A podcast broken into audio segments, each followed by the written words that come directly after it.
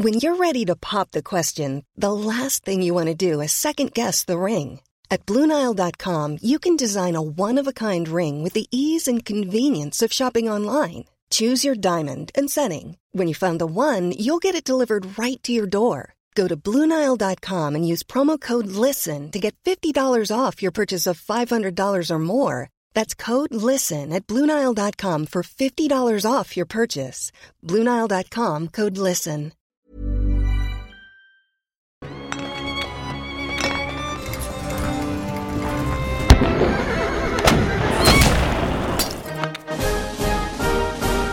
Speed, 2000 feet. Into the ag, 47 degrees. ¡Güey!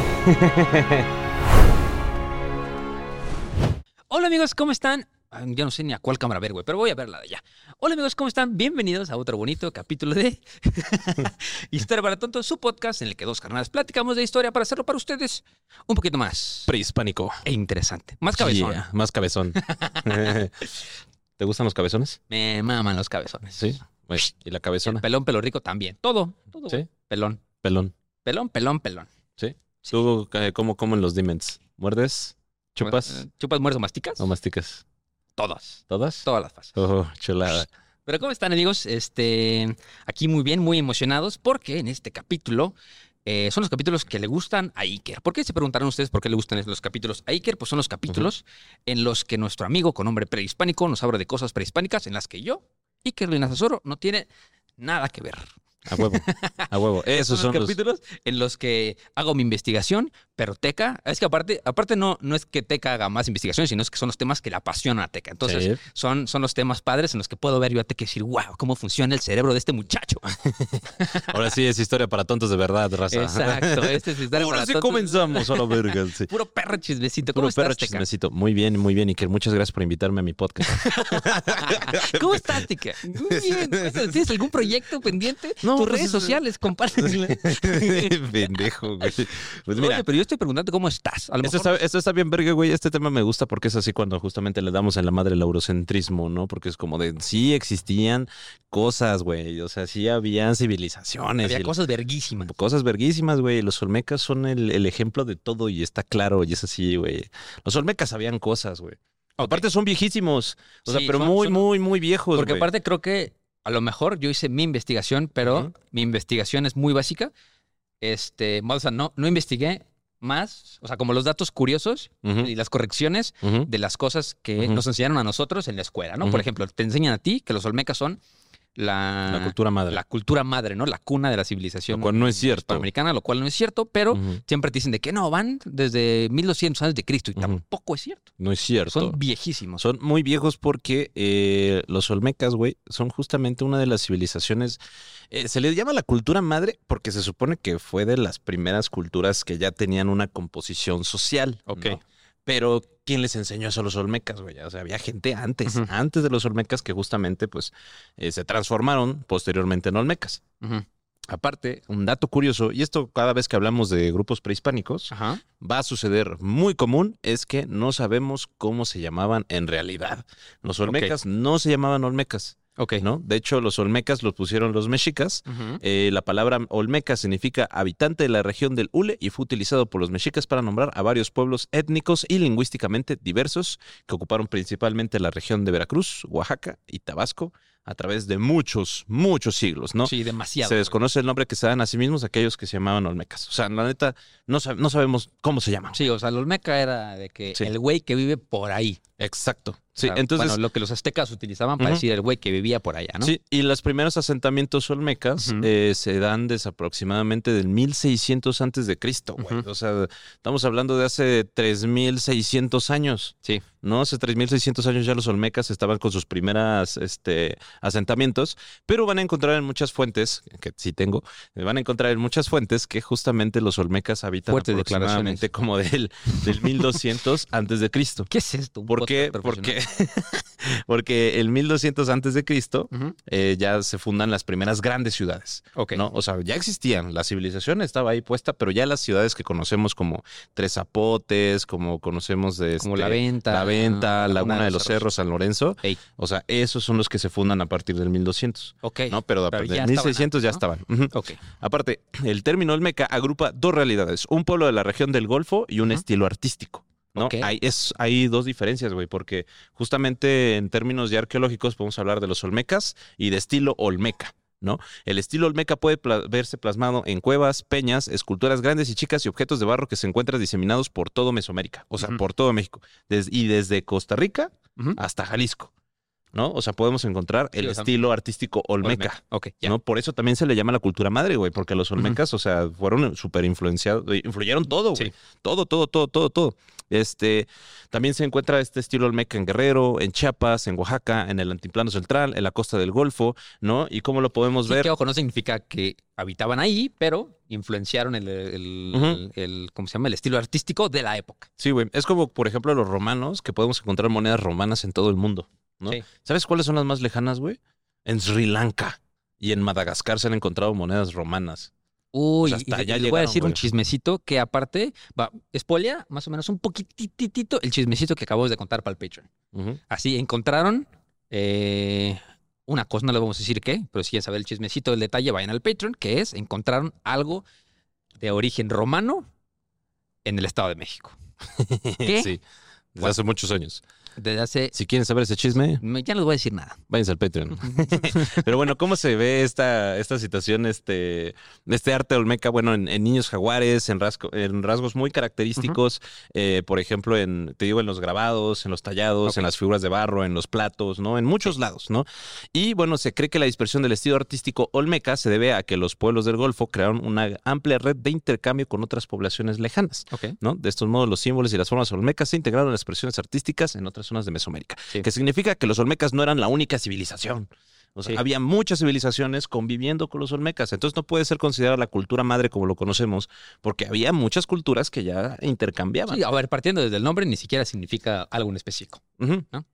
Sí, exacto. O sea, Olmeca es ah, habitante de la gente, de, habitante de, ¿qué? De- desde la región del Hule. Sí. ¿No? Literalmente, donde hay árboles de Hule, si vivías ahí, eras Olmeca. Ok. Nada más. Y pudieron haber sido un chingo de pueblos. Sí, y el árbol de lule está desde Tlalico hasta Quilepa en Costa Rica. Entonces, Es- entonces sí, justamente Olmecas todos. Olmecas ¿Quiénes todos. son los Olmecas? Mira, de acá para acá. Todos son Olmecas.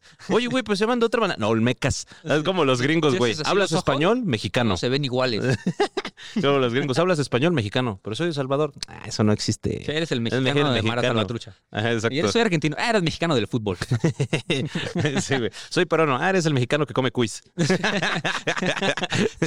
Pero bueno, asimismo se considera, la- se consideran la- a los olmecas como la cultura madre porque fueron las primeras sociedades, ¿no? Como te dije, ¿no? Que se integraron en una cultura mesoamericana. O sea, se podría decir que Mesoamérica en sí sí ya empieza con los olmecas, ¿no? Porque ya tenían el uso de patrón de asentamientos urbanos, establecimiento de sociedades teocráticas, o sea, que los sacerdotes eran los, los jefes, ¿no? Los jefes de estado de las, de las ciudades-estado. Este, ya tenían juego de pelota, entre muchas otras cosas. Ya tenían ar- este, arquitecturas más grandes de lo usual. No por eso te digo que se le considera la cultura madre, porque ya formaron las grandes ciudades que tuvieron hasta... Sí, que inspiraron a todas las demás. No, que- ajá, no solo eso, sino que tenían ya poblaciones de 15 mil, 20 mil habitantes. Ok. No, o sea, ya eran poblaciones bastante Sí, grandes. que en el- eran- para el momento eran un chingo, un chingo de banda. Sí, un chingo. Sí. Tomando en cuenta de que la, el- el- la- la gente se moría a los 28 años, güey. Sí. Tener 18 mil pelados de 28 años viviendo ahí. Sí, ahorita es neta, una sí. unidad habitacional. No, ahorita es lugar. Perisur, güey. ahorita es Perisur. ahorita, es güey, el- exacto. ahorita es un vagón de Patitlán, güey, Sí, nada exacto. más. Mm. Pero ojo, güey. No hay que confundir a los Olmecas porque existe otra agrupación que salieron después de los Olmecas que se llaman Olmecas Chicalancas. Los Olmecas Chicalancas son otra cultura que son posteriores a los Olmecas. Y los Olmecas Chicalancas los podemos encontrar principalmente en el centro de México, como en la zona arqueológica de Cacaxtla, en la zona arqueológica de Xochiteca, en la zona arqueológica de Cholula, podemos verlos también en Morelos. O sea, en muchos lados estaban los Olmecas Chicalancas, pero esos son posteriores. Otras o sea, cosas. güey, hace cuenta, no sé, güey, 1500 antes de Cristo son los Olmecas y los Olmecas Chicalancas son por ahí del 1100. Sí. O sea, Es un chingo. 2000 años después, Sí. güey. Sí, sí, sí. básicamente. Entonces, eh, te digo que los más antiguos se ta- datan como del 1600 antes de Cristo, pero ya las primeras ciudades 1200, ¿no? Y esta civilización desaparece. Ah, y los más recientes, o sea, los, los últimos como grandes asentamientos olmecas a partir del 400 antes de Cristo. Es que estamos hablando, güey, de que cuando ya estaban las culturas olmecas aquí, en Europa, güey, ya estaba la edad de bronce, básicamente. Estaba, estaban estaba la edad de bronce, ya estaban los griegos, ya estaban los imperios griegos, los persas, y aquí apenas estaban asentando las primeras ya sociedades gigantes, güey. O sea, sí, sí sabes, ¿no? Que nos llevan mil años de avances tecnológicos los europeos, güey. Bueno, por eso también está como muy atrasado todo este pedo. Este, pero bueno, la, la civilización olmeca se construyó. y- y ahorita que está entrando la derecha conservadora, van para atrás. ¿No? Así como, mm, ¿te acuerdas cuando había esclavos? Regresemos. Regresamos. Sí, güey. Mm, el, el en Grecia, güey, muy y restauramos la monarquía griega. Se pasan de Sí, güey. sí, güey. Entonces, bueno, eh, la, la civilización albeca se identifica principalmente por tres centros ceremoniales, que es el de San Lorenzo, La Venta y Tres Zapotes, ¿no? Y también tenemos Laguna de los Cerros, que son los más grandes de todos. Este, la cultura olmeca fue la primera que alcanzó la difusión en todo Mesoamérica, excepto la, reg- la región de Occidente, ya que ahí surgieron otros tipos de culturas, ¿no? Entonces, una de las, uno de los lugares que se ha encontrado más la presencia de los olmecas es la llanura costera del Golfo de México, El que Golfo. ahora co- conocemos como el río Papaloapan y el río Grijalva, principalmente que están en el sureste del estado de Veracruz y el poniente de Tabasco. La neta, güey, yo no sé cómo los olmecas pudieron vivir ahí, porque hace un Calor de la calor, verga. güey. O sea, no mames, ¿qué les pasa, cabrón? Sí, güey. Güey, o sea, la última vez que yo fui a Tabasco, la neta no aguanté el calor. Es horrible, güey. O sea, me acuerdo, y no, no, te Es como, es como Chiapas, güey. O sea, yo eh, creo que el lugar que sí es el culo de México, güey. Tapachula, Chiapas, güey. Hay gente preciosa en Tapachula, Chiapas. No vayan, güey. Güey, o sea, es que justo me pasó, era como un arma de doble filo, güey. Cuando fui estaba lleno de mosquitos con chikungunya. Entonces, de que, güey, Oh, no me quiero mover porque estoy todo sudado y tengo calor, pero si no me muevo me da chikungunya. Entonces, pues era ese el infierno. ¿Tapachula es la frontera con Guatemala? Casi, casi. Casi, casi. O sea, está en la selva lacandona, sí. Ok, O sea, suena bonito. pero- sí, el Tapacho es bonito y la gente Güey, es muy tengo, cálida. yo tengo, no mames. güey, yo tengo el mismo deal con Tabasco, güey. Sí. O sea, es precioso Tabasco, pero qué pedo con el calor. Tengo una amiga de ahí que dice que ellos no usan boiler, güey, porque el agua ya sale caliente. Güey, pero cada cuánto te quieres bañar con agua caliente en Tabasco, güey. Güey, ¿Una vez al ellos, año? ellos sufren de agua fría, no tienen agua fría, güey. ¿Qué Sí. pedo, güey? ¿Cómo? ¿No, ¿No viste los videos de TikTok de los güeyes que están así en Sonora o en así en Hermosillo a la mitad de la nada? Y pues les llega el, el- el reporte bimensual de la luz, pero son como videos y el trend, el trend es de que es el unboxing de tu recibo de luz, güey. Pero son recibos de luz porque últimamente con el calentamiento global, que sí está muy de la verga, ya no pueden apagar el aire acondicionado jamás, güey. Entonces les llegan recibos de luz de 22 mil baros, güey, 30 mil baros, y es de que, y aquí te llega uno y dices, me voy a quejar porque no es cierto. Ahí es de que, no mames, me fue bien, güey, 20 mil baros, güey. Güey, yo pago 400. Exacto. Güey, te digo que va una pequeña anécdota. Una vez este, me fui en camioneta de la Ciudad de México a Cancún. Entonces íbamos pasando por Tabasco y estaba el calor así a tope. Eran como las 8 de la noche. Sí. Y íbamos así como que entre Tabasco y Campeche porque primero íbamos a hacer- a hacer una parada en Mérida. Entonces de repente, güey, yo, yo me quedé dormido, me desperté y por el calor que estaba sofocante. Y de repente íbamos en una zona pantanosa y me asomo para ver cómo se veía y vi pues humo blanco, güey. ¿no? O sea, vi, Sí, según yo, neblina. Ajá, sí. ¿no? Y yo así dije, güey, neblina, ¿no? Y en mi cabeza fue como neblina es Frío. igual a frío Ajá. y lo voy... y- De que esto es en Puebla. Ajá, ¿En qué- exacto, güey. ¿En qué momento Sí. llegué a Puebla, güey? Sí, güey, yo la sierra oaxaqueña, güey, ¿no? Y yo así de que dije, huevo, pues voy a abrir la ventana para que se refresque, güey. Abro la ventana, resulta que no era neblina, güey, era, ¿cómo se llama? Bruma, ¿no? Eran lo- los pinches gases del pantano, güey, que se condensan y se hace una Ajá, sí, neblina húmeda, horrible, Horrible, caliente, sí, güey. que huele a Veníamos, madres. veníamos, ajá, y que huele a huevo podrido, güey. Veníamos 14 en la Sprinter, güey, y ahí No, voy de man. pendejo a abrir la pinche ventana y pff, se metió todo el Como, como calor. la última escena de Terminator, así. Te agarrado de la reja. Así, güey. Güey, no, te has, metido un sauna así que está súper caliente, Ah, güey. Así, terrible. güey, se siente de que abres y todo el Híjole, vapor. ¿por qué viven en esos lugares, güey? No mames. Bueno, los olmecas viven ahí. Los olmecas viven ahí. Vivían ahí. Al menos ahorita los tabasqueños tienen aire acondicionado. Sí. Los olmecas no tenían nada de eso, güey. Solo tenían eh, un buen Eh, re- clima. resiliencia, güey. No, y tenían un buen clima, güey. No tenían calentamiento global. Eso sí. Pero eso bueno, sí. también los olmecas se extienden desde la Sierra Madre de Oaxaca y la Sierra Madre Oriental, como Coatzacoalcos, San Juan y Tonalá, ¿no? Y debido a la humedad de la zona, hablando de humedad, la- las fuentes de los grandes ríos de esta, de esta zona en temporada lluviosa eh, provocaba ciertos desbordamientos, pero también provocaba que se pudiera tener muy buenas siembras, ¿no? O sea, que la verdad, como siempre había humedad, siempre había siempre hay- comida, sí. literalmente, ¿no? Aunque la vegetación siempre ha sido ah, modificada. ¿no? Igual los olmecas modificaron mucho. Siempre estuvo, eh, los olmecas vivieron dentro de la selva tropical, que era el hábitat de numerosas especies que en- actualmente se encuentran en peligro de extinción. O sea, si algo hacían los, lo- los olmecas, que fue como un parteaguas para las civilizaciones que le seguían, era eh, modificar el ambiente en el que vivían para adaptarlo como a su cosmovisión, ¿no? O sea, para sus templos y todas esas cosas, cambiaban artificialmente los relieves y rodeaban los asentamientos. Por ejemplo, construían mesetas artificiales. O sea, de la- las ventas de sí son mesetas artificiales que hicieron, como cuando en Minecraft aplanas todo para que sea bonito, hazte Literalmente. Literalmente, ¿no? Y bueno, eh, los este, olmecas aprovecharon esta geografía para poder aprovechar eh, animales como el jaguar, las aves de plumas preciosas como el quetzal, guacamayas, eh, diversos tipos de reptiles eh, como, eh, ¿cómo se llaman? Cocodrilos, iguanas, etc. Mucha pesca, como el, el pejalagacto vieja. El pejalagato, Ajá, viejo. y mamíferos como el tapir, ¿no? Este último considerado por los olmecas como un animal muy difícil de cazar y al que solo los más valientes lo atacaban porque era necesario estar muy cerca de él ya que era una tarea complicada para penetrar su gruesa piel. Güey, ¿sabes cuánto mide un tapir, güey? Como Sí, dos metros a la verga, güey. Son enormes. Sí, son, pero, pero también son herbívoros, güey, tampoco. Ah, pues así, güey. Pero, pues, güey, o sea... Yo voy a atacar un jaguar y tú de que no, tienes que ser más valiente para atacar un tapir. Y tú de No que, mames, güey, "Este pero pues güey, si las flechas no atravesaban la piel, ¿cómo lo atacabas? Y Sí, a ver qué un te vergo, lista, güey. Un vergo. Pero bueno. no se libra así. Lo. Bueno, ¿y tú crees que comían manatíes? ¿Manatíes? No sé, güey. Seguramente, ¿no? Pues en Tabasco había manatíes. Bueno, hay todo. Como en Xochimilco había manatíes, ¿sabían eso? Sí, Creo que ya. algún día lo contamos, que había Ya, ya lo contamos, en. Taba- en Taba- Tabasco, en ya. Tabasco, güey, en, En Tabasco. Xochimilco. Sí. Manatíes. Bueno, pero algo muy curioso de esta zona, güey, es Ujú. que los olmecas, o sea, también eran químicos. Esto es algo muy interesante. Los olmecas eran químicos porque, bueno, los suelos eran ricos en, en mucho humus y espesores considerables, ¿no? Tenían muchos hongos, tenían mucho. ¿cómo se llama? El musgo. Ajá. Pero también en los ríos cercanos en la zona del Ujú. Tabasco brotaba el petróleo crudo. ¿no? A flor del suelo entre la vegetación. O sea, podías ir a entrar, entrar hacia la selva y de repente te encontrabas una fuente de petróleo. Un gringo así. y Estados Unidos Lle- quiero. Llevando democracia a los olmecas. Estados Unidos inventando la máquina del tiempo, güey.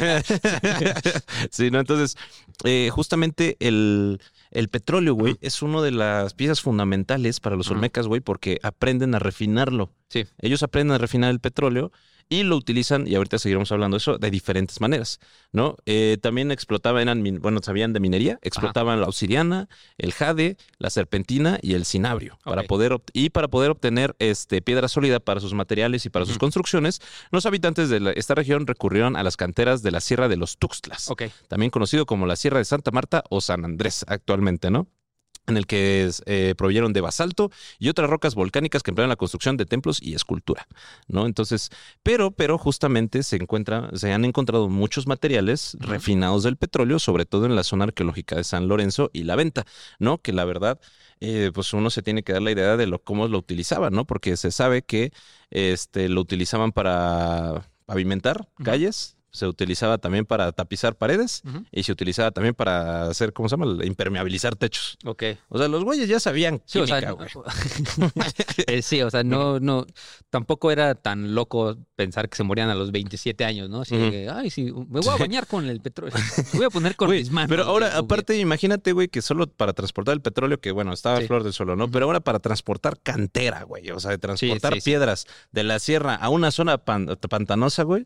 ¿Cómo chingados le hacías para transportar una pinche piedra enorme, güey? Porque ya tenemos las que son las cabezas olmecas, güey, que Sí. miden, que pesan Sí. toneladas. Ajá, exacto. ¿Cómo las mueves, güey, de una sierra? O sea, si ves un peñón enorme y dices, quiero. Quiero esa piedra. Ajá. Ahora muévelo por pantano, güey. O sea, ¿qué pedo, güey? ¿Cómo? Eh, ¿Cómo, güey? O sea, a los humanos necesarios para llevar esto a nuestra meseta artificial. Pero bueno, ya la, la economía de los Olmecas estaba basada principalmente en grupos agrícolas que comerciaban tanto entre ellos como entre pueblos vecinos, sobre todo con los pueblos nómadas. Principalmente eh, los Olmecas eh, cultivaban maíz, eh, frijol, calabaza, cacao, entre muchas otras cosas. Ellos tienen, de hecho, de las primeras, ¿cómo se llama? De los primeros, eh, son fueron los primeros güeyes que utilizaron el cacao. Ok. O sea, sí, de los primeritos, primeritos, primeritos que se saben que domesticaron el cacao, domesticaron el cacao. y que lo consumían. Órale. Y su religión se desarrolló sobre todo concentrados en cultos posteriores, en una religión politeísta, Sí, esos con un gran creían- número de dioses Creían en el dios, en el sol, en, En el todo. jaguar, en relacionados con la agricultura, sol, agua, volcanes, animales, etcétera. Justo, o sea, por ejemplo, había animales considerados dioses, que era el caimán, los sapos, los reptiles, y este, pues la mayoría de los animales de la zona tenían una connotación Ujú. religiosa, ¿no? O sea, de que sí, lo- los consumían y todo, los cazaban, pero de todas maneras era, era la representación física de una deidad, ¿no? En, en ese momento todavía no, no había nombres como tal, ¿no? O sea, no, era de acá el dios tal, tal, tal, del... No. O sea, eso era el dios de la naturaleza y adoraban a la naturaleza, ¿no? O sea, pero tenía el dios de la lluvia, el dios del sol, el dios del rayo. Sí, y su principal dios era el jaguar. ¿No? Lo adoraban bastante y siempre estaba representado en muchas iconografías, por Sí. eso se vincula mucho el jaguar con los olmecas. Sí. Aparte, eh, la representación de los olmecas caracter- eh, se, le, se le llama la boca olmeca, ¿no? Que era de forma trapezoidal, con las comisuras hacia abajo y el labio superior muy engrosado. En muchos casos, los colmillos muy pronunciados, adornos super, superciliares y el cráneo hendido. Eso es algo muy interesante, güey. Los olmecas se hundían el cráneo, güey. Sí, Sí, o sea, se lo aplastaban. Cuando eran bebés, hagan de cuenta que casi casi les amarraban una piedra para que el cráneo se deformara hacia adentro. ajá, ¿No? Así como los mayas lo hacían al revés, pero se alargaban los cráneos, sí, los olmecas se lo hundían, porque era un- una cuestión ceremonial y de belleza. sí. Estaban bien locos. ¿No? Y bueno, siempre los olmecas están eh, representados de la misma manera. Eh, muchas veces no se sabe qué tipo de dioses quiere- querían representar, pero pues eh, se piensa que era principalmente el dios de la lluvia, ¿no? Este, bla, bla, bla, ¿qué más tengo? Bueno, ah, eh, tenían una religión dinástica, sus dioses estarían relacionados directamente con los gobernantes, con los señores de los centros ceremoniales, gobernantes con poderes sobrenaturales y descendientes directos de las divinidades, ¿no? Que por eso estamos hablando de que eran una cultura teocrática, Sí. ¿no? De hecho, pues se cree que los olmecas pensaban que lo- los sacerdotes supremos eran los hijos de los dioses. Hagan de cuenta como los egipcios, ¿no? Sí. Que decían que los faraones eran los Sí, descendientes de los dioses. Ujú, O bueno, como algunos reyes católicos que dicen que también eran descendientes directos Sí. de Dios. Sí, Bueno, pues hace cuenta que los olmecas lo mismo, ¿no? Entonces, eh, eh, por eso se tenía una jerarquización también de su, y su sociedad. Era una religión bastante compleja, la cual no se ha logrado descifrar al 100% aún, aún, pero se cree que pudo tener una doctrina aceptada por el pueblo para justificar, explicar y legitimar los linajes de los gobernantes, las desigualdades sociales, las fuerzas sobrenaturales y establecer vínculos entre estas y los gobernantes. po- por eso es tan difícil eh, poner el dedo en, en algo que sí o sí hacían los olmecas, porque acuérdense que los olmecas significa, pues, güey, que viene esa zona. Entonces, pues había corrientes que seguían la mayoría de esos olmecas, pero si sale otra, a lo mejor, este, es lo, es- o sea, no puedes decir de que a ciencia cierta lo que hacían los olmecas, sino de que había diferentes cosas que se parecían en esa época, ¿no? O sea, de que había sus dioses, sí, pero a lo mejor adoraban a diferentes tipos de dioses los, dif- los diferentes tipos de olmecas, ¿no? Sí, justo. Y también pues los líderes olmecas decían como, es que yo soy el hijo de la serpiente, entonces por eso tengo que gobernar esta ciudad, ¿no? Yo soy el hijo del jaguar, yo soy el hijo sí. del tapir, ¿no? Entonces, y también decían como, bueno, yo como soy el, como ya también tenían este estudios matemáticos, pues Sí. también ya tenían idea de, de astronomía, y justamente era como, ah, viene una, un eclipse. Bueno, voy a esconder el sol porque estoy enojado, ¿no? Y aparte porque pues yo soy el hijo del sol. Sí. Entonces, eh, así podían tener ciertas dinastías. Eh, utilizaban esto también, eh, símbolos de animales para identificarse, ¿no? Entonces era así como, no sé, Iker jaguar, Teca venado. ¿no? Para poder darse esta divinificación. Este, se especula que muchos logros mesoamericanos tuvieron por primera vez en el seno de esta cultura, ¿no? O sea, estamos hablando de arquitectura, estamos hablando de cerámica, estamos hablando de ingeniería. Sí, que son los primeros que hicieron las pirámides, ¿no? Sí. O sea, por ejemplo, descubrieron primero también, o sea, descubrieron el hule, que fueron los primeros que descubrieron el hule, fueron los primeros que hicieron las pirámides, que construyeron las pirámides y, centros ceremoniales, que las ruinas, porque obviamente ya después cuando llegaron las otras civilizaciones prehispánicas, dijeron, ah, no, o sea, de que no vieron lo que estaba construido porque los olmecas son mucho más antiguos que ellos, pero vieron las ruinas y, y se inspiraron eso para crear sus propias estructuras. Entonces, inspiraron a las culturas de después este, con su arquitectura. Fue, como dijo Teca, son los primeros conocedores del cacao. y este, supieron convertirlo en sus como formas primitivas del chocolate, como un proto chocolate este Sí. Y bueno, también a uno de sus logros es el desarrollo de un calendario, la epigrafía y la escritura. Porque esto es muy interesante. Eh, antes se pensaba que los zapotecas eran lo- los que habían desarrollado la primer tipo de escritura, pero no. Eh, en el 2002 justamente descubrieron una docena de inscripciones epigráficas que databan del 300 antes de Cristo y del 530 después de Cristo. ¿no? Pero luego se encontraron unas estelas del 650 antes de Cristo y en el Ok. 2007 unas del 900 antes de Cristo, la cual hacen la, la escritura olmeca la Sí. más antigua, mucho más antigua que la zapolteca y, se- y presuntamente la más antigua de toda América, Verga. ¿no? Entonces por eso es la cultura madre, güey. Sí. O sea, pues, fueron los primeros que tuvieron escritura. ¿no? Este, se han encontrado inscripciones en estelas que contienen glifos, según los- algunos historiadores. eh, muchas de las estelas eh, que se han encontrado cuentan la vida de los gobernantes, pero todavía no se tiene una unanimidad y en la, en la comunidad histórica internacional, ¿no? O sea, la verdad, no se ha logrado transcribir al 100% porque no hay eh, muchas referencias de cómo poder traducir este tipo de Sí, glifos, está, ¿no? muy cabrón. Y bueno, en 1991 y 1994, los lingüistas Terrence Kaufman y John Just- Justenson llevaron a cabo un trabajo de desciframiento que les llevó a identificar la lengua de inscripciones olmecas como una lengua mijezoque, en particular una lengua antecesora al protozoque, por tanto emparentado al protomij, ¿no? De- eh, que, Eso, eso se me hace muy interesante. Por lo general, cuando vemos y estudiamos a las civilizaciones prehispánicas en. México, la fuente siempre es un arqueólogo extranjero, güey. ¿Te das Sí. cuenta? Son los que tienen varo. Básicamente, güey. por eso. Pero siempre, güey, o sea, siempre de que el erudito que conoce más a la cultura maya siempre es así, de que un inglés. Sí. Y bueno, la- la- las manifestaciones artísticas que se conservan en la cultura olmeca se desarrolló durante el periodo que se conoce como el preclásico medio de Mesoamérica, que floreció entre 1200 a.C. y 500 a.C. Y los principales sitios arqueológicos eh, están en Villahermosa, están en Tabasco y Veracruz, ¿no? Como dijimos. Su, su influencia extendió en muchas regiones de Mesoamérica y aspectos culturales de estas culturas se iniciaron con ellos, como el culto a las montañas y a los lugares ele- el- elevados, el culto a la serpiente, al jaguar, al juego de pelota y sin, simbolismo reli- Juego de pelota. Sí, inventaron el juego de ¿Por pelota. qué? Porque tenían hule. Inventaron las primeras pelotas. Ujú, Sí, no sé, exacto. Y bueno, este, justamente el arte es un dominio de técnico de la escultura y de la talla. No, o sea, muchos dicen como, bueno, todo el mundo tenían estos, pero justamente ellos tenían ya su, re- sus propios tipos de cultura y representaciones y este, forma de expresión, ¿no? Ok. Eh, El arte olmeca es naturalista, pero también se utiliza una rica iconografía que refleja el significado religioso, las eh, criaturas antropomórficas fantásticas, o sea, no sé, un pez gato, Sí. por así decir. Bueno, no había gatos, pero eh, pesca comisle. y, este, y muy estilizadas, ¿no? O sea, Sí. la verdad sí eran muy mamoncitos.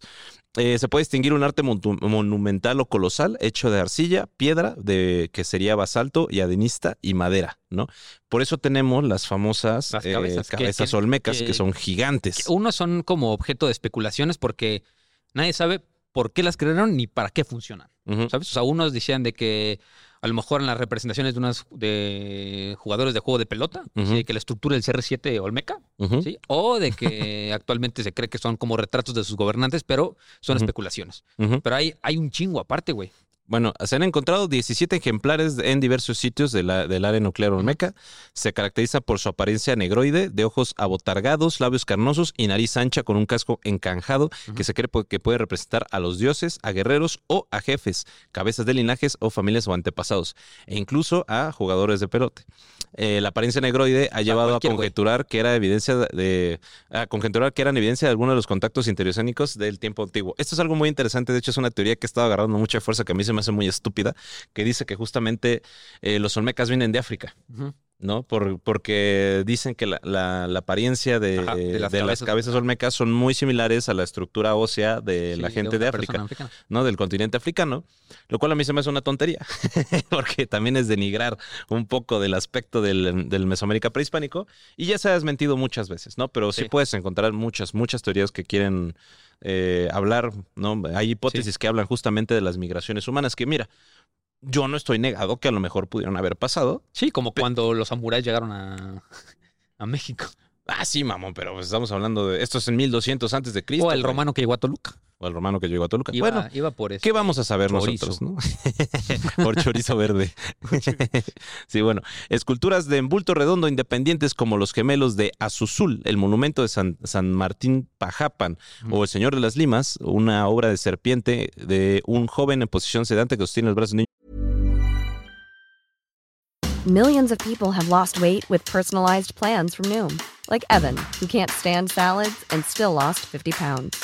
Salads, generally, for most people, are the easy button, right? For me, that wasn't an option. I never really was a salad guy. That's just not who I am. But Noom worked for me. Get your personalized plan today at Noom.com. Real Noom user compensated to provide their story.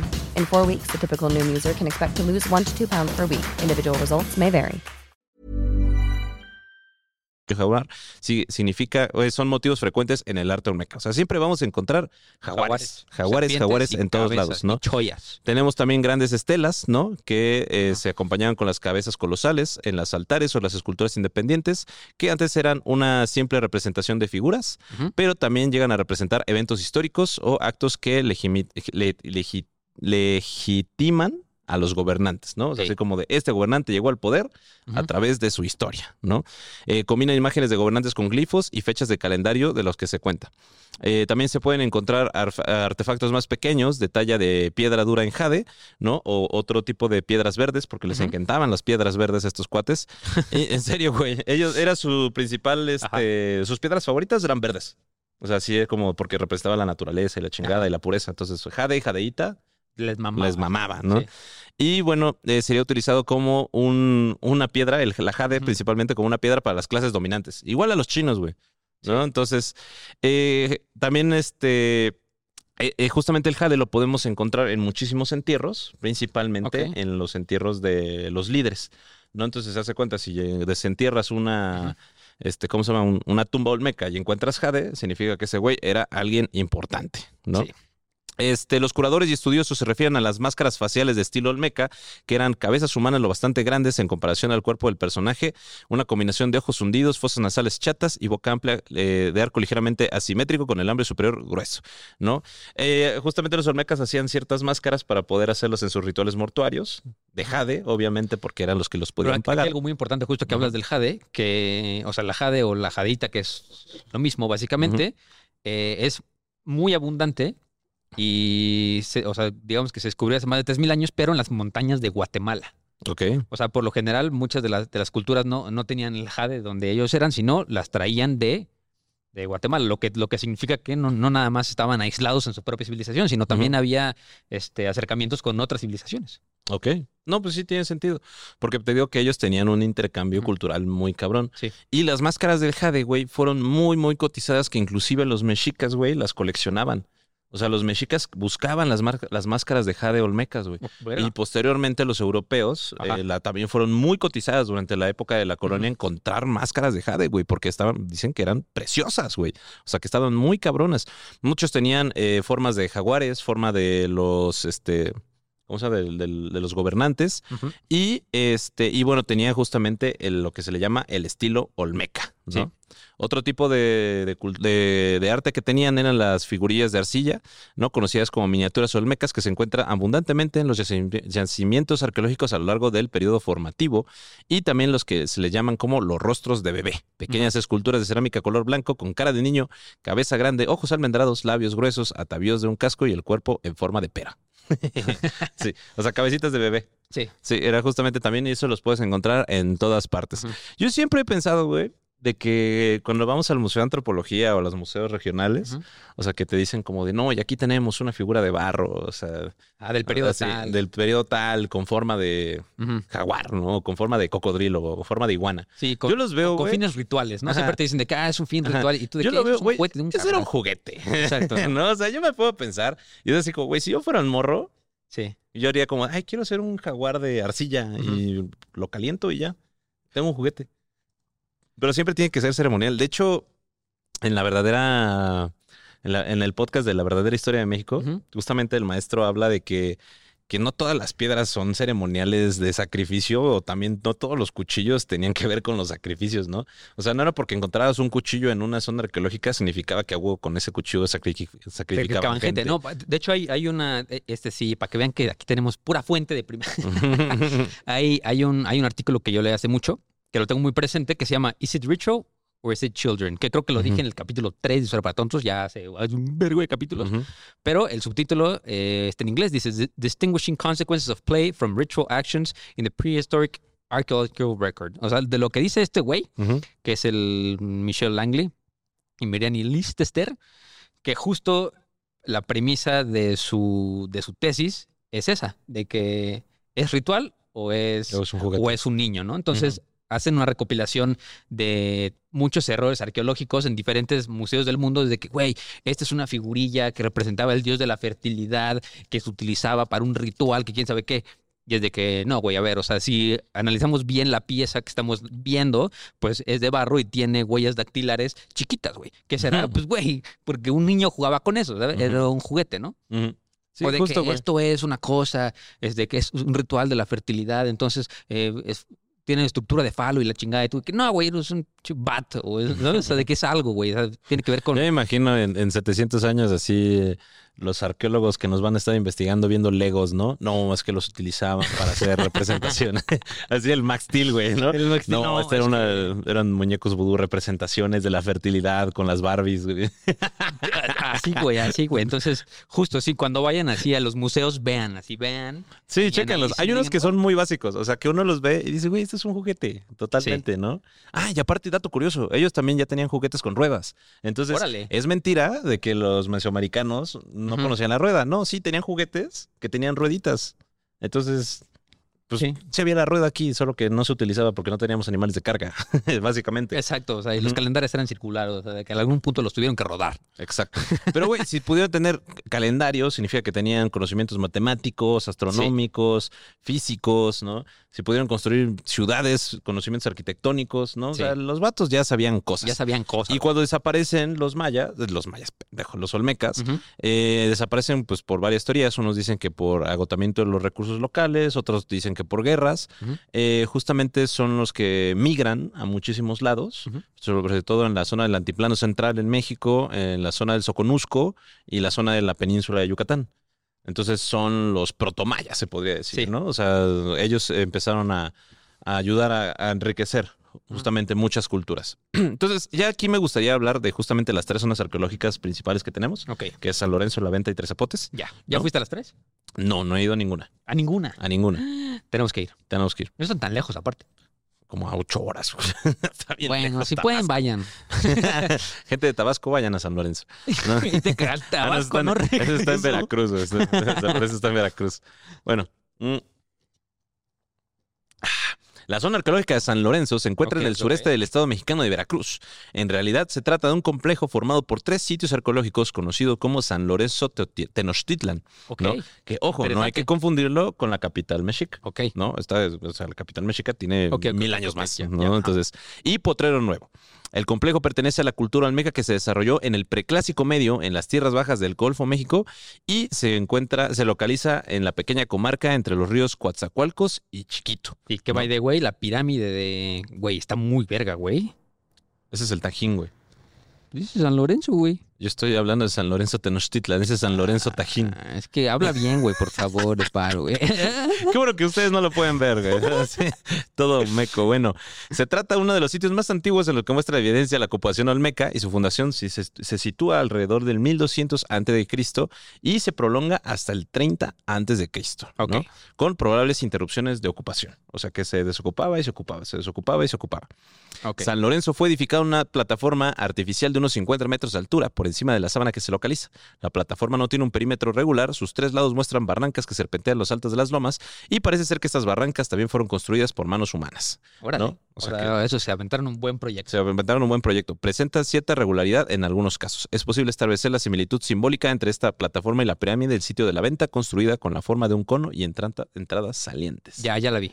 Ya la viste. Mira, no, es- no está tan, no está tan diferente a la otra. También está padre. Ahora, lo curioso, güey, es que lo- los, los olmecas, güey, ah, trabajaban casi completamente con arcilla. ¿no? Porque como era una zona pantanosa, Sí, pues, el, había. el- el traer piedra, güey, estaba muy cabrón, ¿no? Entonces, muchas de las zonas arqueológicas están hechas de barro, Entonces, por eso también no se preservan tantas de los olmecas porque Sí, porque con el tiempo, pues con se el van tiempo se deshaciendo. van deshaciendo, pues es tierra, Sí. literalmente, no tierra, Tierra y agua. sí. Tierra y agua. Este, luego vamos con la zona arqueológica de la venta. En la actualidad se desconoce el nombre que tenía esta ciudad olmeca. El nombre de la venta se, se debe a que a finales del siglo XIX se fundó junto a la ciudad prehispánica una población que se dedicaba a la venta de madera, por lo que los vecinos le llamaban simplemente la venta. Está ¿no? padre, güey, mira. Sí, no, sí, está muy bonito, güey. Sí, las pacas. La venta se distingue porque se Las trata de la primera ciudad prehispánica que contó con un trazo arquitectónico planificado en el México antiguo y en toda. América Media. Ya. Su arquitectura monumental de tierra y su gran acervo escultórico y sus ofrendas de jade, al igual que sus ofrendas masivas únicas en el mundo prehispánico, hacen que sea un lugar único en la historia cultural del hombre americano. Además, esta ciudad prehispánica se encuentra en la pirámide de la Gran Mesoamérica, ¿no? un impresionante montículo de arcilla que medía 128 metros de, eh, 128 metros de perímetro y 31 metros de alto. Es que este está raro. No sé si ustedes allá, iba a decir allá en casita, güey. Me hubiera sonado así como pinche güey de radio así.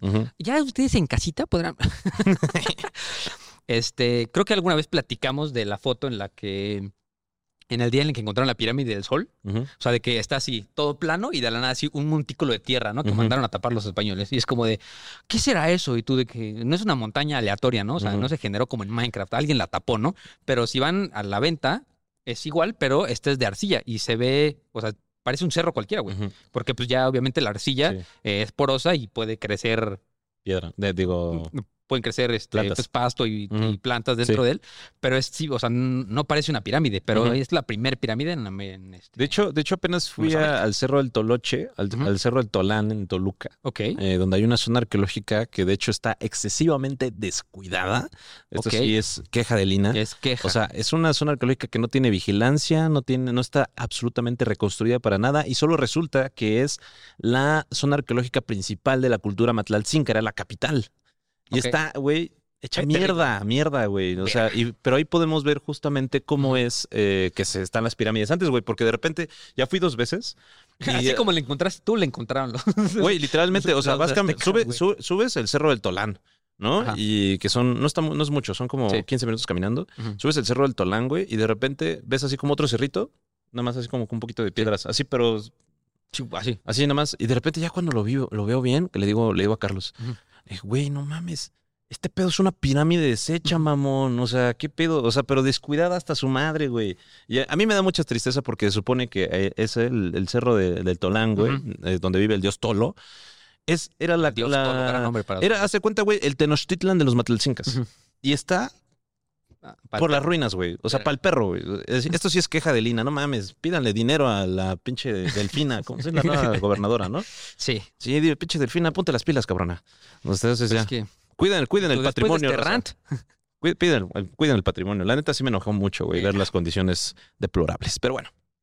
Este, la ocupación de la venta, o sea, los primeros asentamientos datan del año 1750 antes de Cristo, güey. O sea, O sea, así, los primeros pobladores. Sí. 1750 antes de Cristo. era, el, era el preclásico, güey. O Sí. sea, Sí, ni siquiera el, el- el preclásico medio, era el Sí, sí, sí. preclásico nada más. Y el florecimiento se sitúa en el 1200 antes de Cristo al 400 Ujú. antes de Cristo, que ya fue cuando se abandona.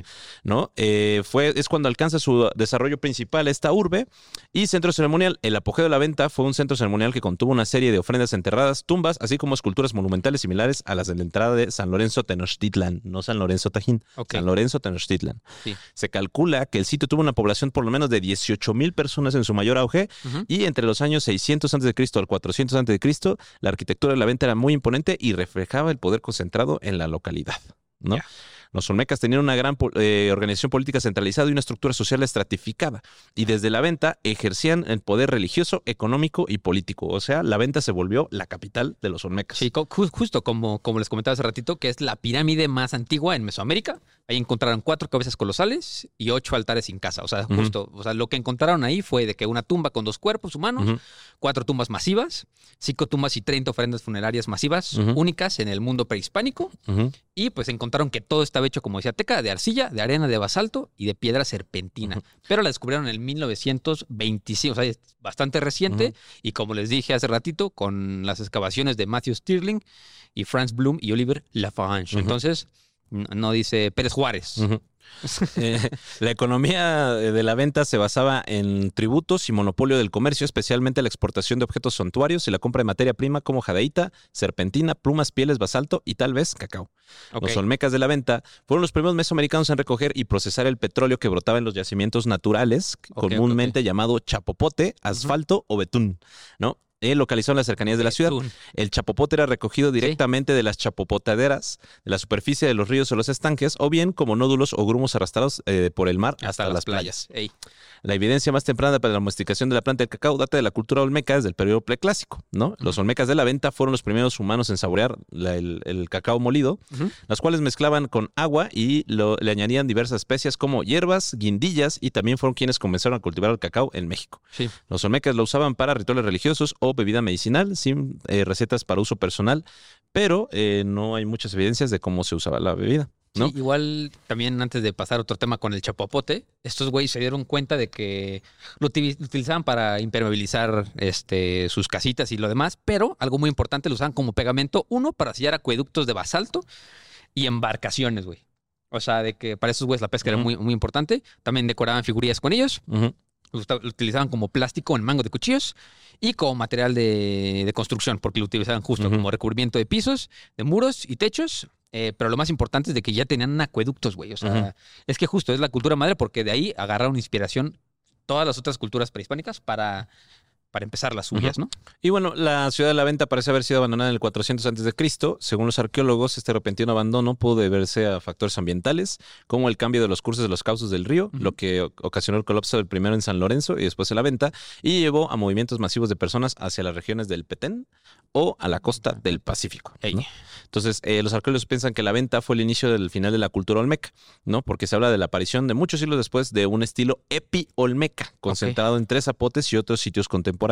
La migración y posterior mezcla de civilización olmeca con otros grupos produjo un proceso de transformación y adelanto como la escritura y el calendario que dio origen a, la, cultura, maya, Maya. ¿sí? De las culturas o- mesoamericanas, ¿no? Justo. El petén guatemalteco posteriormente se mezclaron con la gente del lugar, originando los protomayas, ¿no? Es una palabra. Creo que ya varias gente nos ha dicho que la palabra proto lo que sea es muy de nosotros, güey. Siempre, Sí. siempre usamos así. Sí, güey, proto proto. algo, sí. Bueno, estos Y- eran los protomayas. Bueno, eh, dieron origen a los protomayas, ¿no? Y estos grupos se asentaron en la llanura costera de Tabasco, la región que más sería conocido como Chontalpa, eh, en el río Mezcalapa, hoy río seco, y que desembocaba el Golfo de México en la barrera de Dos, Dos Bocas. Bocas. ¿Qué, qué hay en Dos Bocas ahorita de AMLO, no? El, Eh, Una refinería, güey. la refinería Pues que ahí, ahí el petróleo sale del piso, güey. No, no lo estamos aprovechando. Y el güey dijo, a huevo, como somos olmecas también nosotros, tenemos que sacarlo. Está ahí, güey, en el río, güey. No mames, ¿qué vamos a hacer? Sí, el huevo, viva, viva la 4T. Le sabe cosas. Le sabe cosas Le ese sabe güey. cosas Ese güey 4T. sabe, eh, ese güey estudió. Ah, perro, AMLO es, AMLO es, AMLO es olmeca. güey. Sí, oh, pues es de Tabasco, güey. ¿Eh? Sí. AMLO sí es olmeca. AMLO es olmeca. o epi olmeca. Epio- AMLO le piolmeca. sí. Eh, AMLO- el- Ya no es el cabecita de algodón, es el cabecita monolítico de piedra, güey. Sí, De cabecita tiene. Tiene Cabecita algo. tiene, sí, De está, el AMLO está bien tiene. cabezón. Pero si bueno, no nos callamos, nos la va a dar.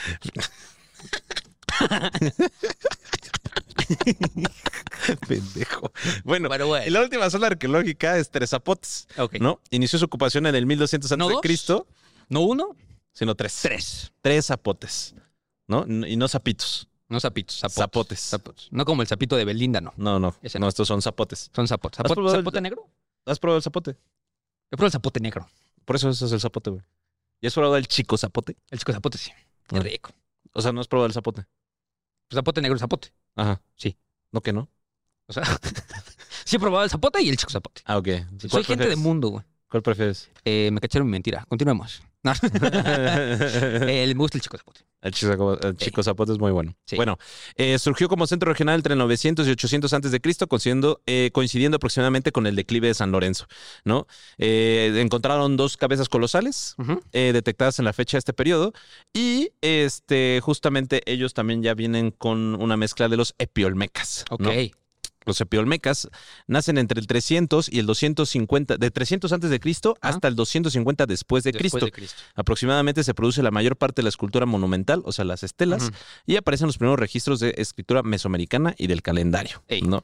Entonces, eh, Tres Zapotes es un, bueno, siguió siendo un centro cultural durante mucho tiempo, pero perdió eh, importancia a medida que los centros de cultura clásica de Veracruz crecían, o sea, donde estaba el Tajín, Ey. ¿no?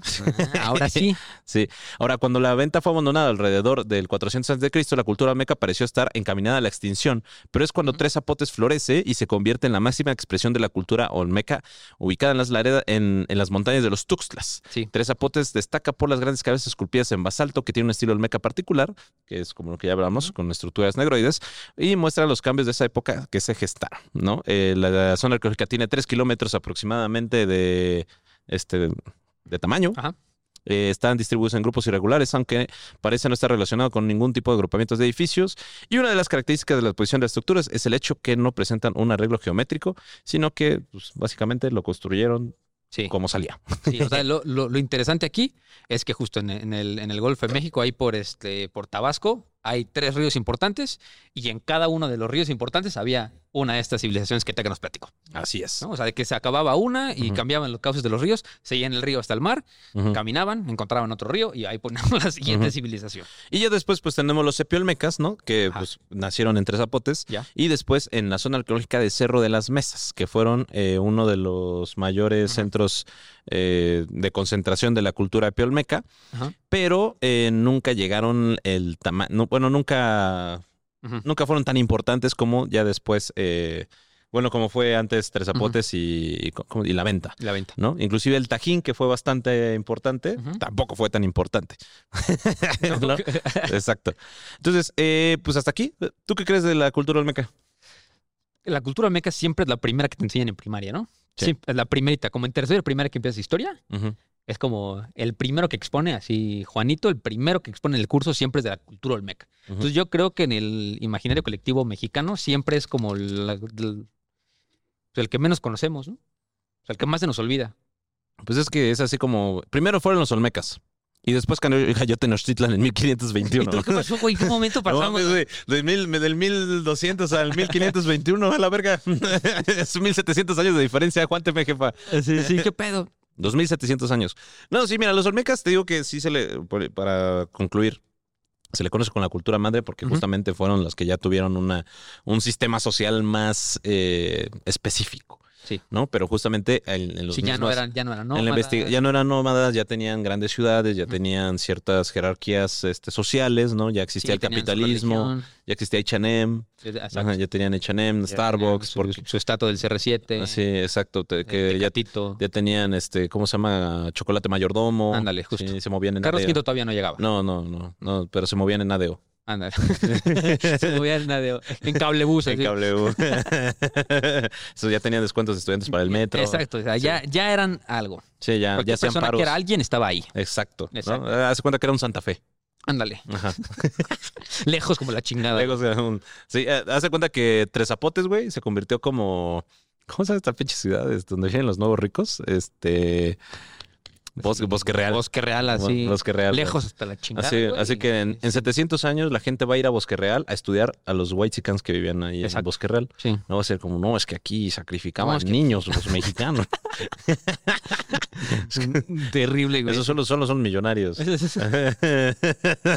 No, no eran niños, eran los jardineros. ¿Cómo? Sí, pinches, güey, no vivan en Bosque Real, está bien lejos y no hay nada que hacer. ¿Cómo ¿Tú, no? ¿Tú qué hubieras preferido? ¿Cómo no? Discriminar. Sí. ¿Qué preferirías? ¿Que te hicieran una cabeza mm, monumental o una máscara de jade? Yo hubiera sido una olmeca que así de que... No, una cabeza monumental, güey. Sí, pero de las grandotas. De las grandotas. Esas que a mí me gustan cabezones. Cabe- Así una grandotota que atrás dijera güey. Así. Así, güey. Ajá. Estaría verguísima. Así, cabezón como yo. Sí, pues son, son muy grandes. O sea, hay, Sí. hay una en el, si están ustedes en la Ciudad de México, los invitamos a que pasen al Museo De antropología e de historia. Antropología e Historia, Ahí porque ahí tienen en la parte de atrás hay una muy grandota. Cabezona. Una cabezona grandota para que la vean y digan, "Mm, se me antojó. Entonces, los mexicanos somos cabezones. Nuestros ancestros son cabezones Eran cabezones. y este, sí. Sí. Rico. Lo mero bueno. Lo Bueno, bueno, ya vamos a cerrar este podcast. ¿Por qué no lees uno de los comentarios que nos pusieron de los Uno últimos los capítulos? comentarios. Miren, miren. Creo que los últimos cuatro capítulos, vamos a ser muy honestos, eh, no ha habido tanto. Estuvieron de la tanto verga. No, estuvieron de la verga. No, no hay tanto pre Ajá. en los últimos capítulos. Como que entramos y luego, luego, pam, pim, pum, y entramos. Pim, ¿no? pum, pero, pan. pero que sí, se extraña el chismecito antes. Sí, ¿no? ok. Yo creo que. Esta vez tampoco entramos tanto, ¿eh? No, otra vez que casi no. Te digo que los últimos tres, cuatro capítulos no nos hemos eh, metido más. Pero yo creo que el siguiente ya hay chismecito. Prometido que hay intro largo del siguiente capítulo. Pero a ver, escógete un capítulo.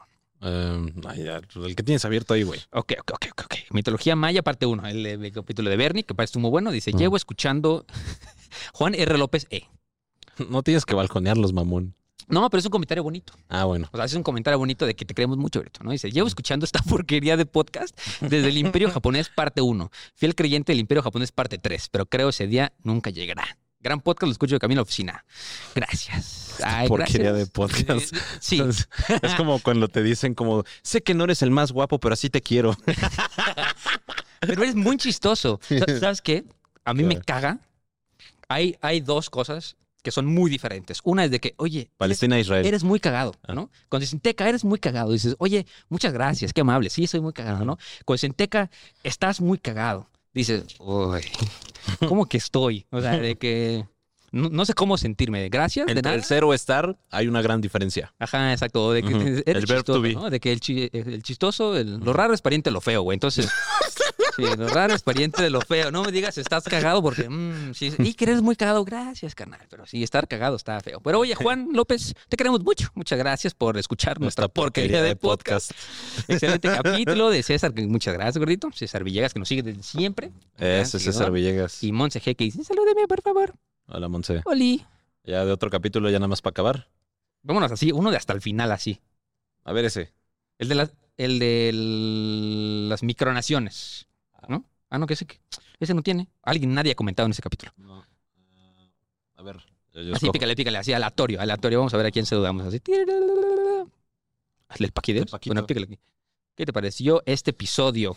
De hueva. Genial, no sé nada de fútbol, pero estuvo muy bueno. Ah, muy bien. Yo tampoco. Sí, nadie así. Sí, güey, es así como de, ¿y el América ¿qué- en qué posición juega? Sí, ah, ese sí nos equivocamos cabrón, güey. ¿Sí? Porque dijimos Ryan Reynolds, que era el dueño del... Ah, de- ¿y quién era? Ryan Gosling.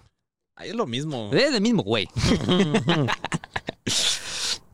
es cierto, es Ryan y dice Gosling. de que, por ejemplo, Felipe, que siempre nos sigue, dice, Nikola Tesla le va a los rayos del Necaxa. sí, Nikola Tesla le va a los rayos del Necaxa. ok. Y ya, para terminar, vamos, este, uno más. Un- el último comentario en el episodio de Zeus. Vamos a ver qué tal, ¿no? Zeus. Zeus. Eh, muy bueno, me gusta la manera en la que dijeron la historia y la regurgitaron hacia nosotros. Ok. Alguien dijo, aburrido, está bien, verguísima. Este, me gustan mucho todos los episodios de Mitología para Tontos. Se viene buenísimo. Si les gustó el de los mayas, viene la Maya parte 2. Y Ah. perrísimo, gracias por el podcast. Adiós, chismecito. Pero bueno, hasta Muchas aquí gracias. este bello capítulo de los Olmecas. Por favor, ya coméntenos qué les gustaría, qué otra, este, ¿cómo se llama? Eh, Este, este estuvo cultura. más general porque pues los, los, los olmecas son bastante generales, ¿no? Sí, pues es que ah, no se sabe mucho. tenían, tenían los dioses y tenían, el- como todos, ¿no? Simón. O sea, no, no, se puede poner. De hecho, nos quedamos en mayas, nunca hicimos la parte 2 también. Sí, cierto. sí, Y cierto. dijimos, nos falta- vamos a invitar a alguien muy verga para que hable Sí, de mayas. cierto, güey, y- Nos falta la parte 2 de los mayas. Bueno, pronto. Exacto. ¿Qué vamos? Vamos por pasos. Vam- Vamos por pasos. Primero, el Imperio Primero, Japonés parte tú, 3. Ajá, exacto. Que aparte, mira, ya hay muchos comentarios en Imperio parte 3. En el Patreon ya les dijimos la fecha del capítulo. Así que si quieren saber la fecha adelantada, suscríbanse al. Patreon. Ándale. Entonces, este, ¿qué más? Ya, Ya, tenemos. Y por favor, pídanos que hablemos sobre el viaje de Aztlán y la creación de Tenochtitlan, porque Te caes tú, es tu podcast, puedes hablar de lo que quieras. Y te ca- No. Si nos piden que hablemos de esto, hablamos. si esto llega a 100 likes, Así like. circuncido a Iker. En vivo y en directo. En vivo y en Y directo hacemos la los cueritos con Valentina.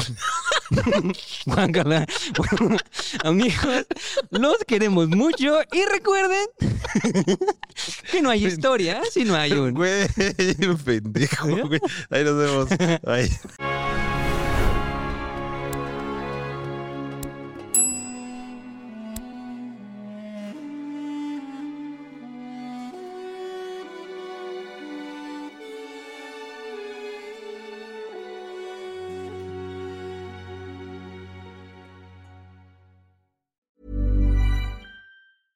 Hey, folks, I'm Mark Marin from the WTF Podcast, and this episode is brought to you by Kleenex Ultra Soft Tissues, your ally to help tackle your allergy symptoms this season. I love the change of seasons, but nobody loves pollen and all those other things floating in the air that make you sneeze during this nice weather. Kleenex Ultra Soft Tissues are hypoallergenic and allergist approved, so fight back against watery eyes and runny noses without worrying about irritating your skin. For this allergy season, grab Kleenex and face allergies head on.